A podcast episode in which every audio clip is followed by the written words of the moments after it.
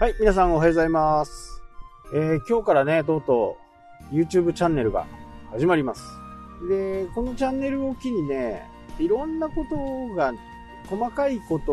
を考えるようになって、これがかなりこう、うまくいきそうな勢いかなというふうにね、えー今やってるチャンネルの方でちょっと実施をしてみて、うまくいきそうかなっていうところがあってね、これが完璧にうまくいくようになればね、え皆さんの方にお伝えしたりとか、セミナーでお話しさせてもらったりとかね、えーしようかなというふうにね、思っています。まあ、俗に言うですね、YouTube SEO 対策みたいなもんです。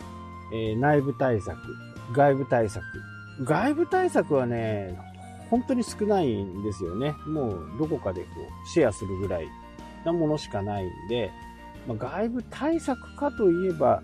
対策にはならないかもしれないですけど、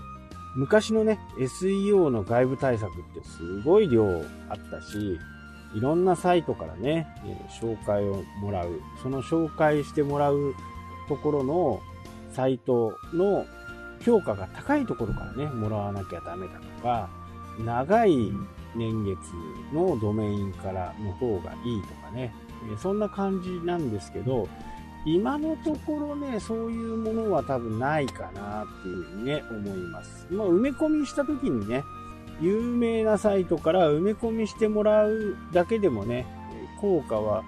非常に高いのかなっていうのは思いますけど、まあそもそもじゃあ、YouTube のね、埋め込みをしてくれるのかという形になると、若干そこにはハードルが相当高いのかなっていうふうにね、思います。だからここが結構外部対策の悩みどころ。まあもしかするとね、何か出てくるかもしれないですけど、今のところはね、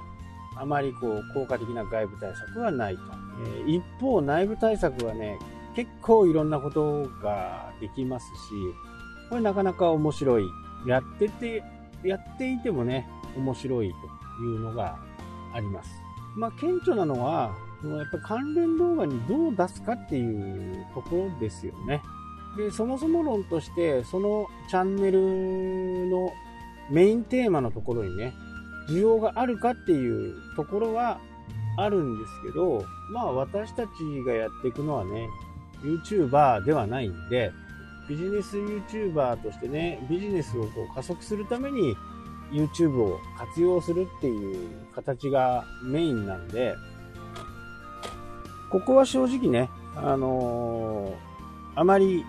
ジャンルという部分で絞るのは良くないかなっていうね。えージャンルを絞るっていうことは、もしそこのジャンルに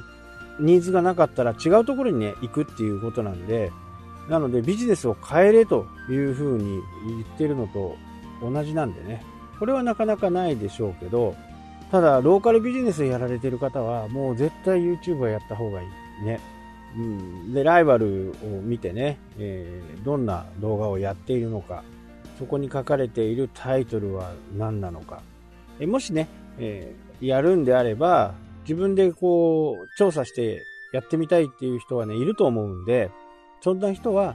タイトルとディスクプリションとタグ、これを書き出して、例えば札幌生態とかね、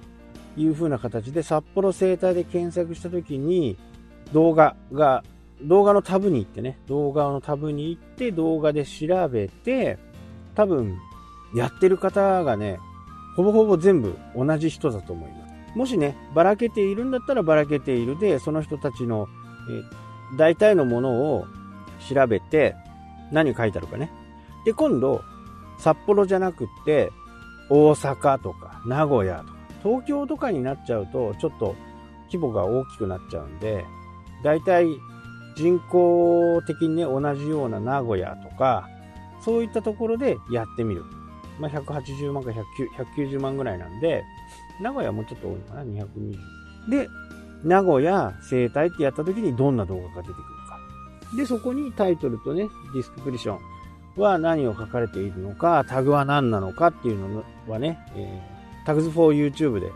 見れますから、それを比較してやってみるという形ですね。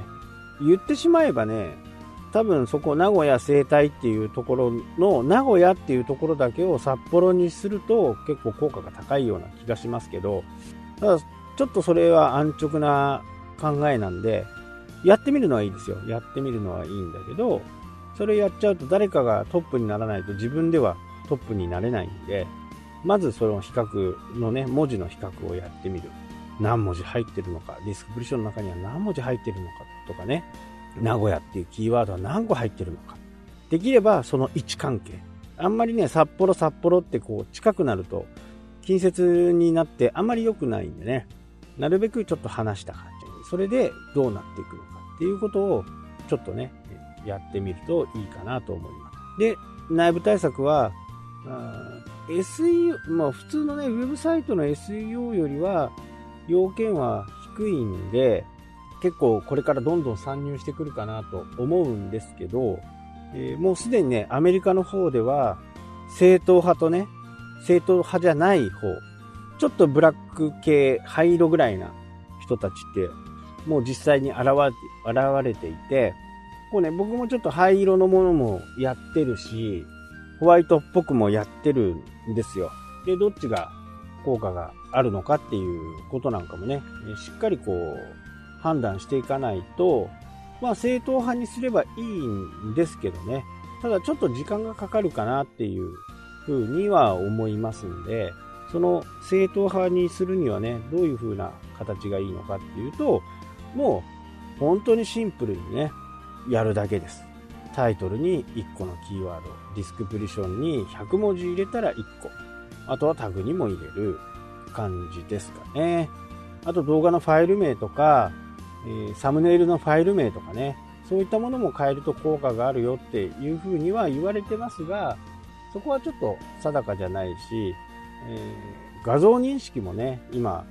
Google 一生懸命力入れてるんで、サムネイルの文字とかもね、えー、やるといいよって言われてますけど、まあそこはどうかなっていうところ、テキスト読んで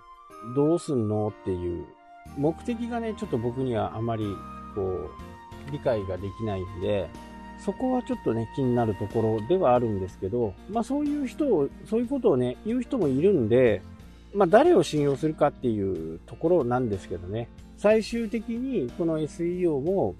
多分ね、来年、再来年には日本でも相当語られるような形になると思います。なので、えー、順を追ってね、えー、やっていった方がいいと思うし、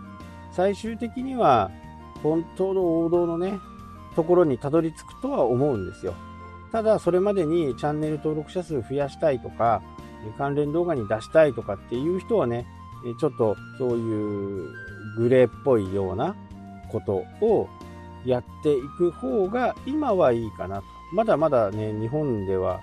そんなに対策やられてる人もいませんしね、え切り口が違ったりするんで、まあビジネスでね、やられてる人がここれを聞いてくれてると思うんで、マーケティング道場の方ではね、えー、しっかりそのマーケティングについてね、ウェブの活用とか、どうやって人を集めるのとか、そういったことをしっかりこうお伝えしていきたいなというふうにね、思っていますし、